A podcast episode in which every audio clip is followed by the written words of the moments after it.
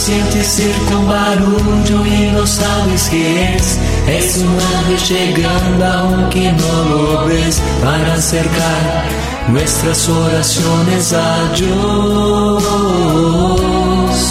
Sin más, abre el corazón y comienza a cantar que no hay gozo más grande. Que... Recientemente fue estrenada una película titulada Nefarius excelente, unos diálogos realmente que vale la pena ver esta película.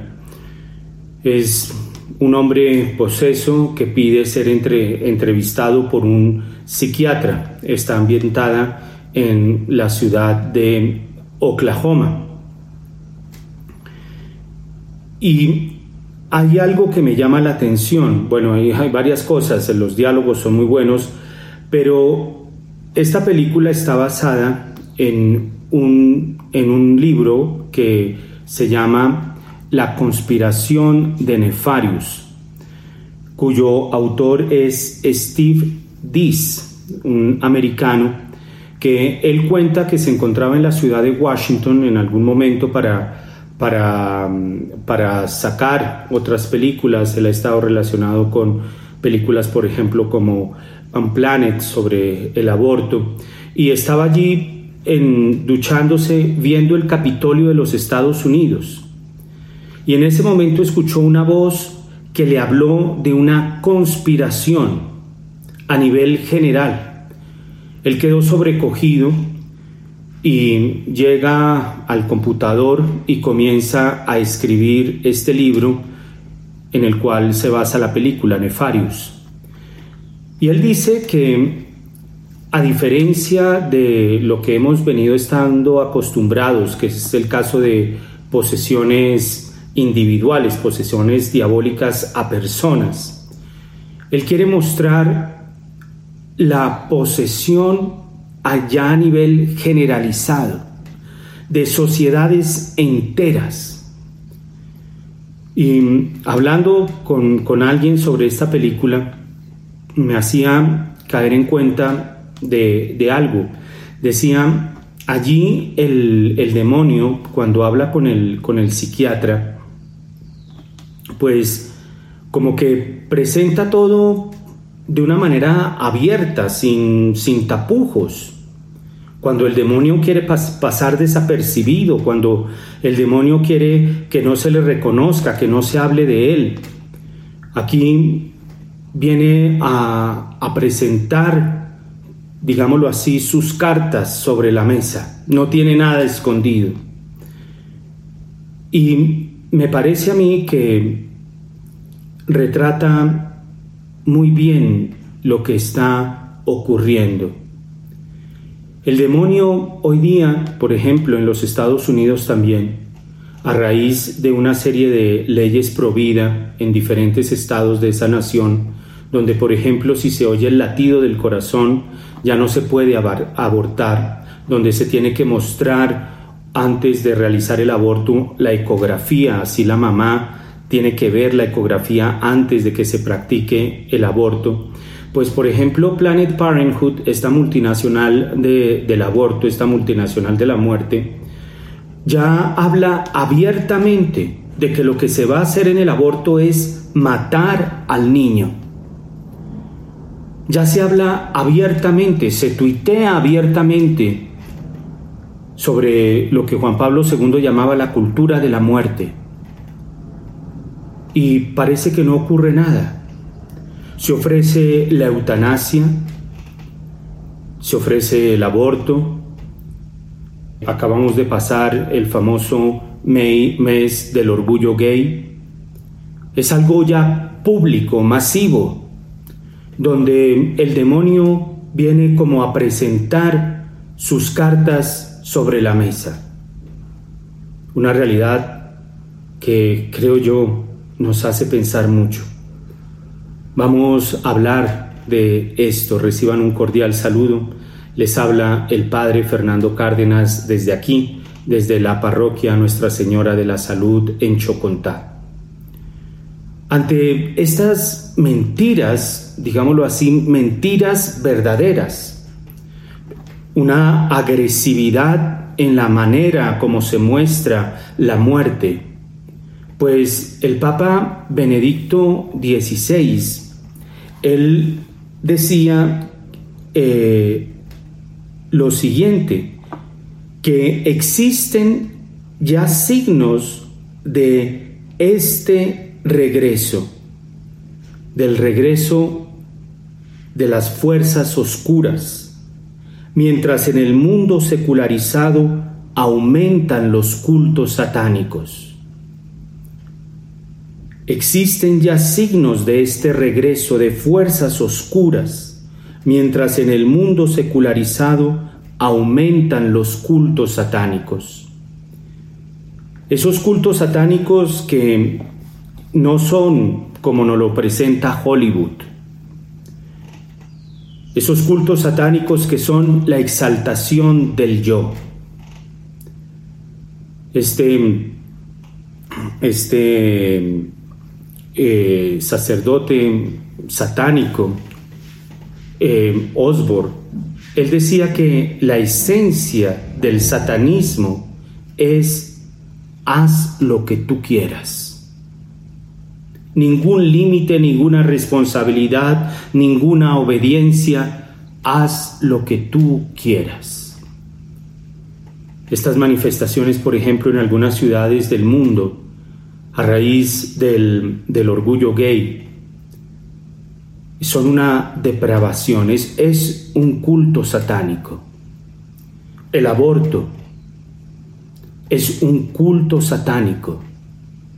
Y es increíble cómo, por ejemplo, en los Estados Unidos, cuando la Corte Suprema de Justicia decide tumbar el, fallo Roe versus Wade, que fue la que legalizó el aborto en dicha nación, Salió desde el presidente Biden hasta otros funcionarios, congresistas, eh, personas públicas a decir que había sido el día más triste y más oscuro de la historia de los Estados Unidos. Es el atentado contra el ser humano. Hace poco leía a Monseñor Rossetti, él es el exorcista de Washington en los Estados Unidos. Y él tiene un, blog muy, muy interesante, tiene cosas realmente muy interesantes que él alimenta por sus experiencias, por sus vivencias, testimonios a lo largo de este ministerio del exorcismo en la ciudad de Washington. Y él hace poco publicó un blog donde decía que le llamaba la atención que en los exorcismos, aunque claro, se invoca el nombre de Jesús, todo exorcismo se hace por el nombre de Jesús, quien expulsa los demonios es nuestro Señor Jesucristo, pero en los exorcismos no aparece nuestro Señor Jesucristo. Aparecen, por ejemplo, ángeles, aparecen santos, pero no aparece nuestro Señor Jesucristo. El exorcismo, repito, se hace en nombre de nuestro Señor Jesucristo. Se hace con el poder, con la fuerza de nuestro Señor Jesucristo. Pero no aparece Él. Y, Monseñor Rossetti decía, bueno, esto, eh, ¿por qué? Y, el demonio, decía Monseñor Rossetti, es algo que, me pareció muy interesante, porque una de las causas por las cuales el, demonio eh, se revela contra nuestro Señor es precisamente, es, es precisamente la encarnación porque el demonio, por su orgullo, él quiere ser como Dios. Y no quiere en ningún momento someterse a servirle al Hijo de Dios hecho hombre. No acepta que Dios se haya, que Dios se haya hecho hombre. Y por eso entonces nuestro Señor se vale de una criatura, la Santísima Virgen María. Porque nuestro Señor no viene alimentar el orgullo de Satanás, diciendo, ah, yo puedo luchar de tú a tú contra, contra Dios. No, eso no hace Jesús. Jesús no se presta para ese juego diabólico. No hace. Y es, y es algo relacionado que también lo escribe C.S. Lewis en, en, su obra Cartas del Diablo a su sobrino, donde él dice que, que Dios no, no pelea contra el demonio. Es que eso es... Eso no tiene ningún sentido. Dios, Dios, creador, Señor, Rey, peleando contra una criatura. Eh, eh, no, no tiene ningún sentido. Entonces, C.S. Lewis viene como también, y esto pues claro, hace años atrás, antes de, esta observación de Monseñor Rossetti, viene a decir, el demonio eh, no se enfrenta contra Dios, Dios no pelea contra el demonio. Quien pelea contra el demonio es San Miguel Arcángel. Es un ángel el demonio es un ángel, es un ángel caído, un ángel rebelde, es, es el demonio. Eh, San Miguel Arcángel es un ángel. Y pelean, ambos son criaturas. Pero Monseñor Rossetti decía, la Santísima Virgen María es la madre de los exorcistas. Acudir a la Santísima Virgen María en estos tiempos donde palabras del entonces cardenal Ratzinger Estamos viendo el regreso de estas fuerzas oscuras, de estos cultos satánicos que cada vez más ponen sus cartas sobre la mesa. Y lo peor es que se les aplaude el juego de estas cartas. Es eh, una, una, un ataque contra el ser humano que ya, por ejemplo, el, Papa Benedicto XVI mencionaba, haciendo alusión a un rabino de Francia, Gilles Verheim, que él, este, este rabino, Gilles Verheim, ha mostrado que el atentado al que hoy estamos expuestos a la auténtica forma de la familia, compuesta por padre, madre e hijo, tiene una dimensión aún más profunda. Y esto es algo que no me cansaré de repetir. Tienen una dimensión más profunda estos atentados. Marchar contra, marchar en el famoso orgullo gay, es hacerle el juego al diablo. Benedicto XVI, y aquí tengo la cita, en, el informe, en ese libro que escribió junto con el periodista eh, Vittorio Messori, allá en 1985, un libro eh, muy bueno, bueno, el, pensamiento de, de Joseph Ratzinger, un pensamiento realmente muy lúcido. Él, mencionaba lo siguiente acerca del demonio. Del diablo se tiende a hablar demasiado o demasiado poco. Son los extremos. O en todo ven al diablo o en nada ven al diablo. Son los ambos extremos son negativos. Ambos extremos eh, son eh, porque el demonio le gusta exagerar al el demonio le gusta o que no se le ponga ninguna luz o que se le ponga toda la luz. Y continuaba Ratzinger, la ambigüedad es la característica del fenómeno demoníaco. ¡Wow! En 1985, la ambigüedad es la característica del fenómeno demoníaco. Esas, esas medias tintas, ni sí ni no, tal vez sí, tal vez no, eh, puede que sí, puede que no, esos, eh, ese lenguaje eh, melifluo, ese lenguaje cautivador, ese lenguaje eh, bonito, pero que no, no, tiene nada. No tiene nada, es un lenguaje que da para interpretar para acá o da para interpretar para allá. La ambigüedad es la característica del fenómeno demoníaco y la esencia del combate del cristianismo contra el maligno Miren esta, esta luz que nos da Benedicto XVI. La esencia del combate del cristianismo contra el maligno consiste en vivir cada día en la claridad de la luz de la fe.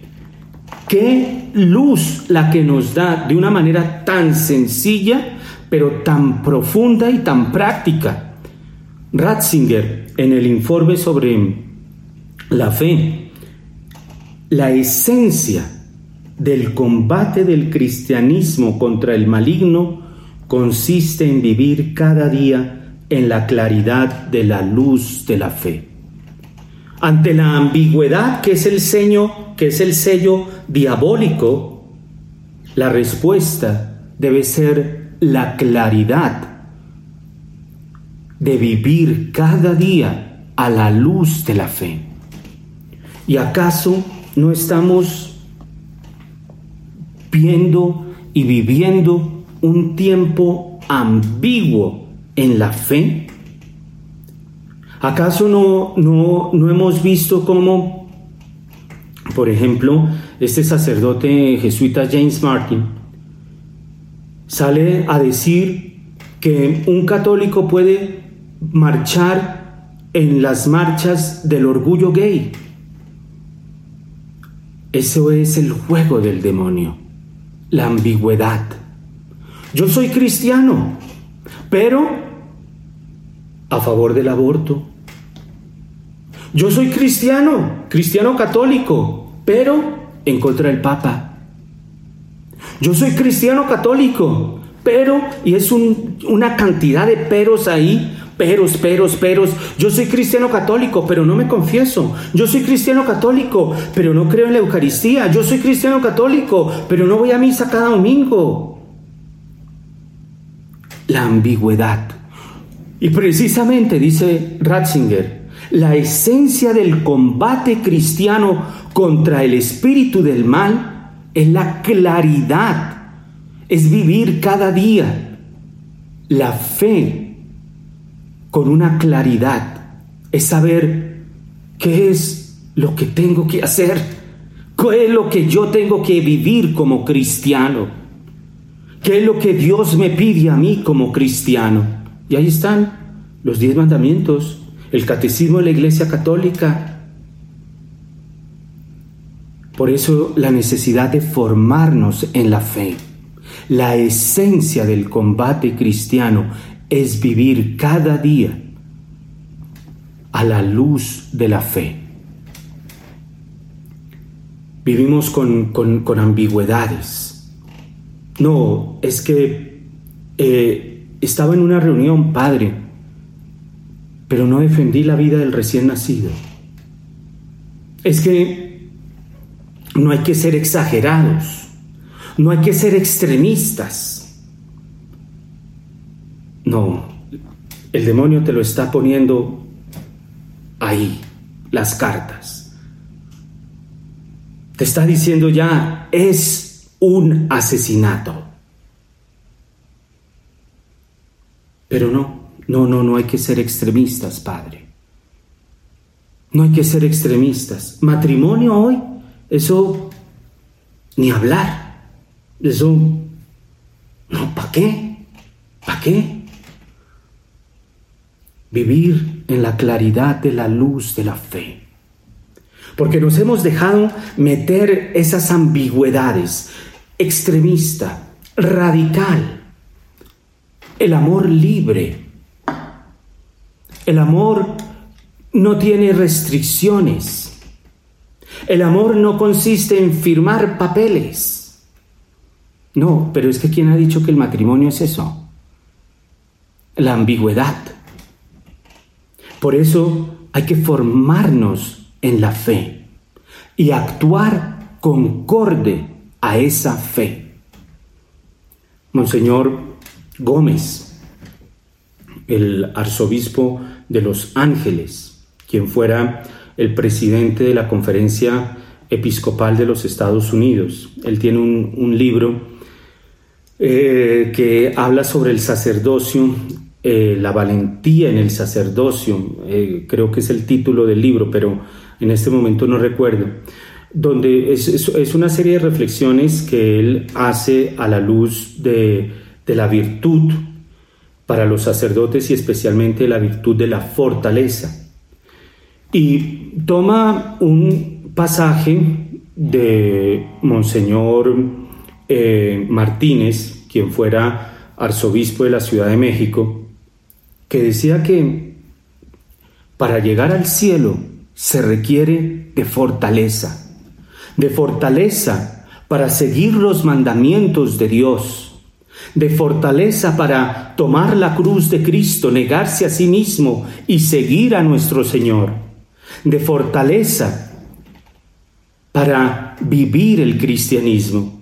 Y Monseñor Martínez se preguntaba, ¿y será que hoy día los cristianos tienen este espíritu de fortaleza? Hay, hay una, un, no un documental, una película, se llama La conspiración, eh, que por lo menos esta, porque hay varios varios títulos con, este nombre. Eh, eh, esta película documenta una reunión de 13 altos jerarcas nazis que Hitler reunió en, una, en una casa, en un poblado alemán, y allí se dedican a planear el exterminio de la nación judía. Es terrible. Algo documentado, histórico. Bajo la guía de un hombre que es conocido como el carnicero de Praga, Heinrich Heydrich. Un hombre joven, muy joven, muy joven, él muere, muere asesinado, pues eh, le hacen un atentado en Praga cuando los nazis alemanes invaden eh, Praga, él queda como encargado de esa zona, la resistencia le hace un atentado, él sale, él sobrevive, sale vivo de, ese atentado y eh, hay una cacería contra cientos de civiles en la ciudad de Praga, pero él después fallece en el hospital víctima de las heridas. Pero junto con otros, junto con otros 12, porque eran en total 13, eh, se sientan allí en esa casa a idear lo que se llamaba la solución final, cómo exterminar a los judíos. Y es interesante porque lo, vi casi que eh, eh, al mismo tiempo que con esta película Nefarius. En Nefarius eh, es el, diálogo en una celda de un hombre poseso con un psiquiatra. Y aquí, aquí hago mención de algo interesante. Ese psiquiatra se llamaba James Martin. Saquen ustedes sus conclusiones. Y se reúne con un psiquiatra porque llega un, un, sacerdote que no cree en el demonio. Y cuando el demonio se da cuenta de esto, se goza, se goza. Un sacerdote progre, diríamos hoy día. Y es el diálogo, como les he dicho, donde el demonio muestra sus cartas en una celda. Y en esta película, La conspiración, que trata sobre este exterminio de la nación judía, es el diálogo también en un comedor de 13 personas de cómo van a matar. Y lo exponen abiertamente. Y allí Hay una serie de oposiciones, pero ante el carácter de Heydrich, quien lidera esto, no tienen la fortaleza para oponerse. Todos se quedaron en esa reunión. Todos. Algunos protestaron, algunos en ese momento dijeron que era algo muy extremo, pero al final se dieron. El demonio pone sus cartas. Cada vez más necesitamos esta virtud de la fortaleza. Esta virtud para conseguir, como tradicionalmente se ha dicho, el bien arduo, el bien que cueste.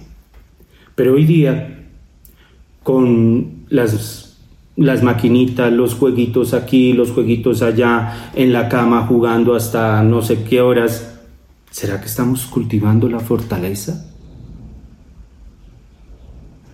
Cuando nos, nos estamos oponiendo, si esto era un hombre, Heydrich, un hombre que eh, es, es, es, triste, que era un hombre muy joven, Heydrich, no pasó de los 40 años, y ya llamado el carnicero de Praga. Inclusive, este hombre se dice que tenía sangre judía. Terrible, terrible. Es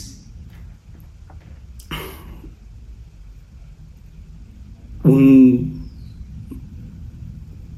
un atacar, un destruir, un deformar lo que es el ser humano.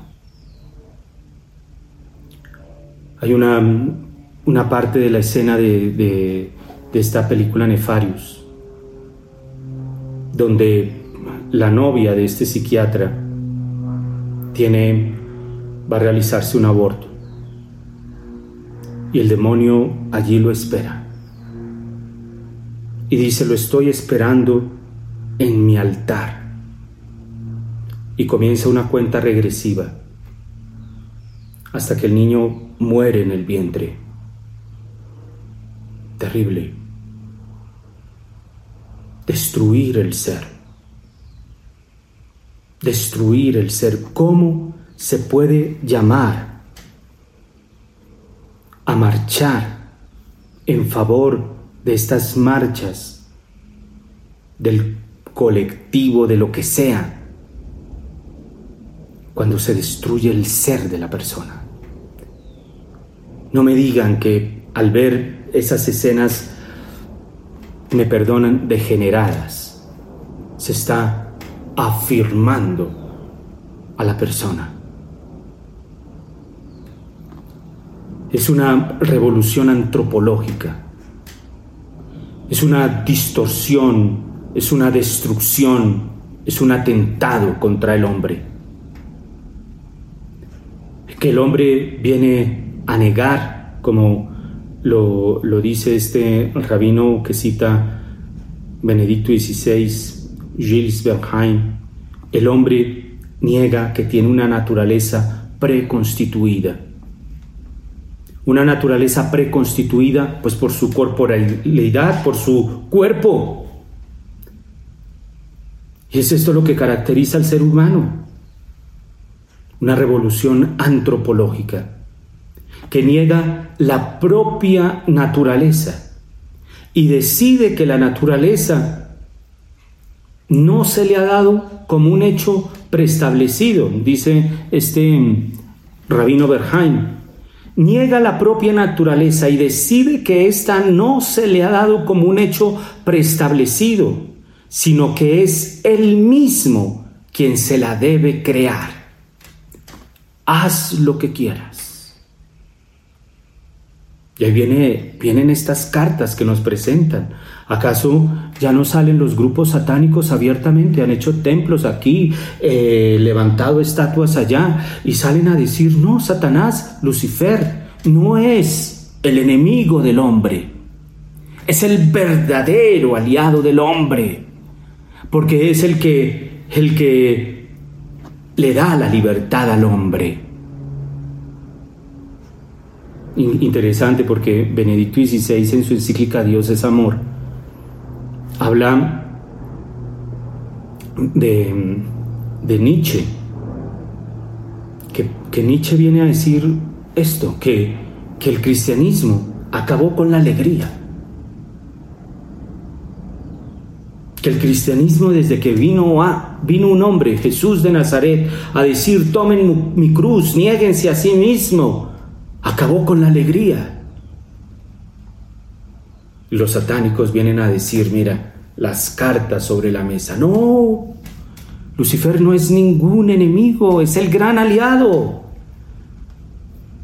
El enemigo es Jesús de Nazaret, que no te deja ser libre, que no te deja ser alegre. Y pues por eso hay que, hay que formarnos en nuestra fe. Hay que formarnos en nuestra fe. En la, la encíclica Dios es amor. Dios es amor. Según el relato bíblico de la creación, el haber sido creada por Dios como varón y mujer pertenece a la esencia de la criatura del ser humano. Es decir, esta dualidad varón-mujer es esencial para el ser humano. Es esencial. Pero precisamente es esto lo que se ataca. Es esto lo que se impugna, es esto lo que contra lo cual se revela, contra la esencia del ser humano. La criatura amada por Dios, la criatura amada por Dios por sí misma, es lo que viene ser atacado en, este, en estos momentos. Y entonces el relato del Génesis Génesis capítulo 1, versículo 27. Hombre y mujer los creó, ya no es válido. Y salen a dar discursos, a tuitear, a escribir libros, las cartas sobre la mesa. Ya no es válida. La palabra de Dios ya no es válida. Lo que estamos viviendo en estos momentos es algo que no surge de la nada. Es un proceso que se ha venido gestando y no solamente en Alemania.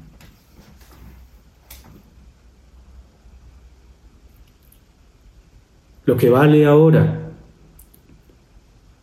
es que no ha sido Dios el que los creó varón y mujer sino que hasta ahora ha sido la sociedad la que lo ha determinado. La sociedad lo que lo ha determinado. Y ahora entonces somos nosotros mismos quienes hemos de decidir sobre esto. Hombre y mujer como realidad de la creación como naturaleza de la persona humana ya no existe.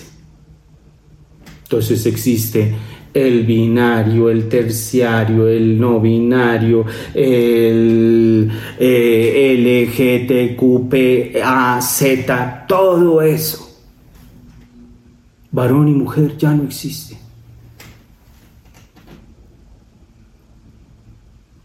Acabaste con tu esencia acabaste con tu esencia.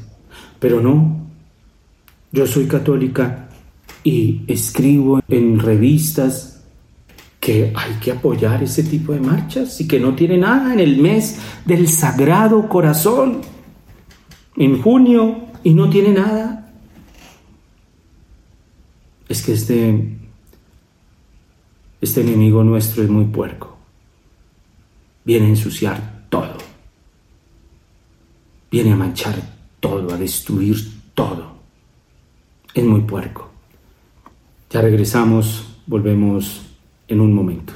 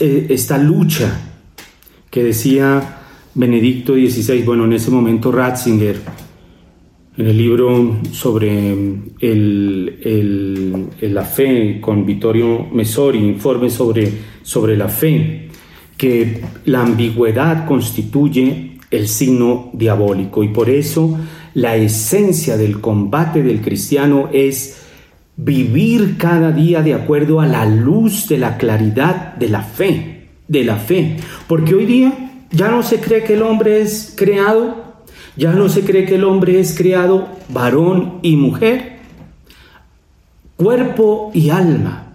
No. La manipulación de la naturaleza que hoy deploramos, y lo decía el cardenal Carlos, el cardenal Ladaria.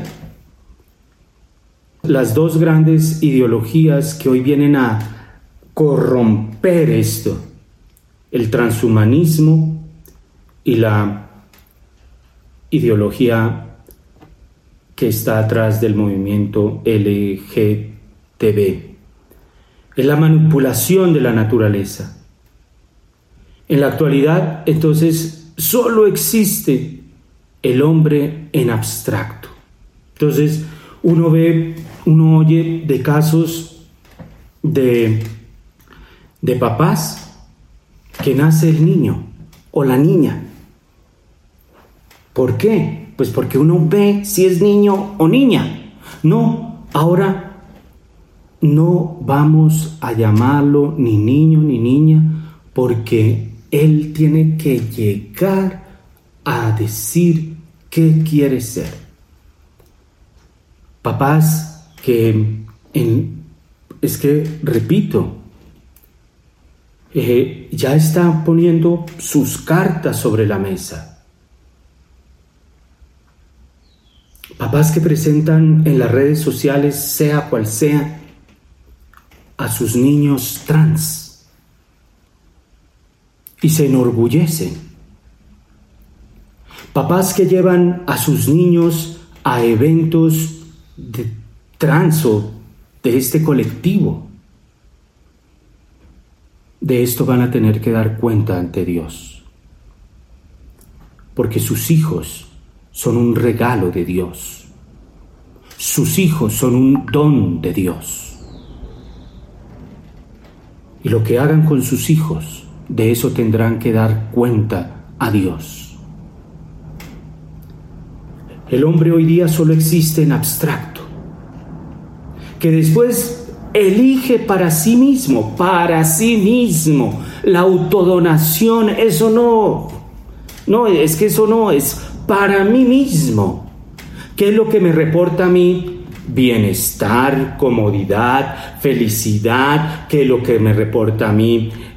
Poder adquisitivo. Y él mismo entonces viene a elegir autónomamente una u otra cosa como naturaleza suya. Y hay otros que dicen que son pescados, que son serpientes, que son anfibios. Y ahí están, no estoy exagerando. Ahí están, que son perros. Ni hablar de ese tema. Se niega, hoy, hoy día se habla de, de, proteger, y esto ya lo decía Benedicto XVI, proteger el medio ambiente. Pues claro que es proteger el medio ambiente, que hay que cuidarlo, claro, claro. Pero también decía Benedicto XVI, hay que hablar de un, de un ecologismo del hombre. Proteger la naturaleza del hombre, lo que es el hombre. Porque se niega al ser humano el ser criatura autónomo, independiente de cualquier cosa, de cualquier eh, ley, de cualquier Dios, de cualquier... nada. Y unan ustedes esto a, a lo que hablamos en anteriores programas sobre el, la necesidad que tiene el tirano para sacar toda raíz, para hacer de sus súbditos personas desenraizadas, sin tradiciones, sin vínculos familiares, sin vínculos afectivos, nada. Y ahora, sin vínculos con su propio cuerpo. ¿Y esto para qué? Para llegar a manipular. Y esto, digámoslo así, en una lectura, podríamos decir que se considere conspiranoica, Padre conspiranoica, sí, pero estamos diciendo, hay algo más atrás. Esto con el deseo de destruir a Dios y de destruir su criatura más amada, el hombre, creado a imagen y semejanza de Dios. Porque si no existe esta dualidad entre varón y mujer, si no existe eso como un dato de la creación, como un dato que nos da el cuerpo, entonces tampoco existe la familia. Tampoco existe la familia como una realidad preestablecida por la creación. No existe porque la familia es conformada por varón o por mujer. Y así los hijos han perdido, miren cómo se desenraiza, se desarraiga al ser humano. Se le desarraiga de su cuerpo, se le desarraiga de Dios, se le desarraiga de sus tradiciones. Ahí está lo que está ocurriendo en algunos, algunas ciudades europeas, desarraigadas. No les importa destruir. Eh, por ejemplo, este turista, no sé de qué nacionalidad sea, pero pero este turista que llegó al Coliseo Romano, al Coliseo Romano, y le dio por escribir el nombre de su enamorada, lo detienen. Eh, un acto eh, de un atentado contra un patrimonio, el Coliseo Romano. Y la respuesta de este, de este señor es, ah, yo no sabía que esto era tan importante, yo no sabía que esto era tan antiguo, desarraigados. Entonces, lo, que se llama el movimiento walk, destruir, pues no les importa que se destruya el, el Coliseo romano, no, no tengo ni idea qué es, no tengo ni idea lo que representa. Entonces, pues destruyamos. Es, es la, la criatura totalmente sacada para ser manipulable. Si tú quieres escribir en el Coliseo Romano, escribe, escribe, y el nombre de tu novia, escríbela. Y así entonces los hijos ocupan, eh, eh, pierden el lugar que hasta ahora han venido ocupando. Y pasan entonces a ser objetos. El aborto. El aborto tiene un trasfondo y es que nos hace objetos. Porque si yo puedo disponer de lo que yo tengo en mi vientre, objetos. Si yo puedo decir, este sirve, este no sirve, y el que no sirve, pues mátenlo, objetos. Y después, ¿quién te va a decir a ti si tú sirves? El tirano de turno. Es esta falsa noción de la libertad. Y dice este rabino, allí donde la libertad de hacer se convierte en libertad de hacerse por uno mismo, se llega necesariamente a negar al Creador mismo y con ello también a la criatura que es imagen de Dios y queda finalmente degradado todo su ser. Ya no es, ya no soy hijo de Dios.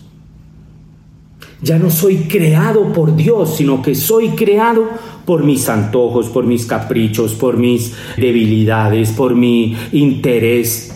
Oye, pero es que se te está diciendo algo muy grande. Es que eres creado a imagen y semejanza de Dios. Yo prefiero ser creado a imagen y semejanza de Dios que ser creado por mí mismo. Y esto creo que por obvias razones. Pero ya no. Y así se quita la dignidad del hombre. Ya no eres imagen y semejanza de Dios. Quien defiende a Dios, dice Benedicto XVI, defiende al hombre. Esto vale la pena leerlo, releerlo, meditarlo, vivirlo, pasarlo. Fueron los saludos navideños en el año 2012 que Benedicto XVI dirigió a los que trabajan allí en el Vaticano. Quien defiende a Dios, defiende al hombre. Es un insulto, una bofetada contra Dios. Decir que lo defiendes cuando estás a favor del aborto. Es escupirle en la cara a Dios cuando dices que lo adoras, cuando estás a favor de la eutanasia.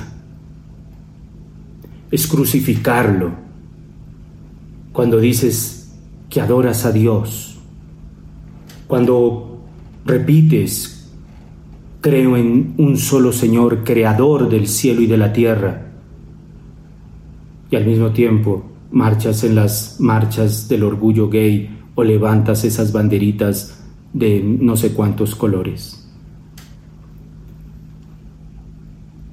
Y esto, miren, es que son, hay que tomar conciencia de lo que estamos viviendo. Tomar conciencia como Benedicto XVI lo decía y lo repito. Existen ya signos de este regreso de fuerzas satánicas. porque es lo que Nuestra Señora le dijo a, estos niños en la Salet, por allá en el siglo XIX, 1846, Maximín y Melania. Maximín tenía 11 años, Melania tenía 15.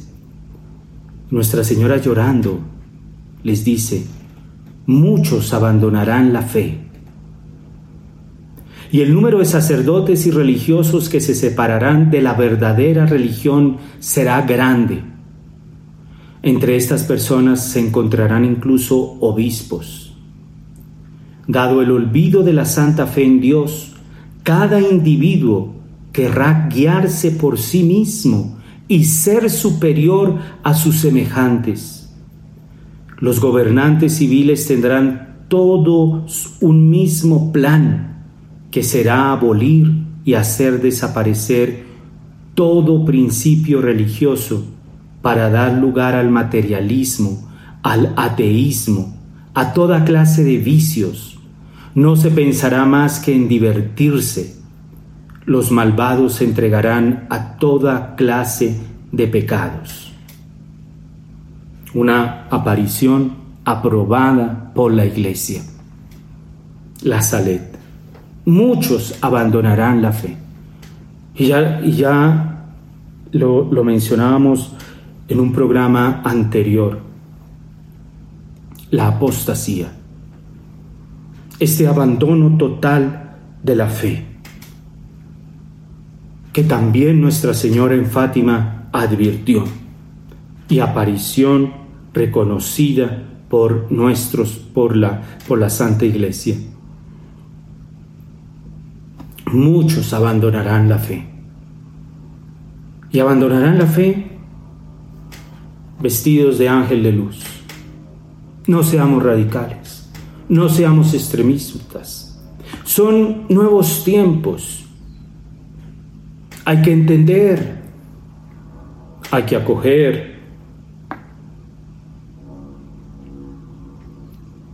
muchos, incluidos sacerdotes y obispos. Son momentos en los que necesitamos volver a la esencia de la lucha cristiana, que es vivir, vivir cada día bajo la luz de la verdadera fe. Por eso formémonos, oremos, recemos el rosario, participemos de la Eucaristía, porque son momentos que se nos exige esta lucha y pedir al Espíritu Santo el don de la fortaleza. Que Dios los bendiga, seguiremos hablando si Dios quiere de estos temas.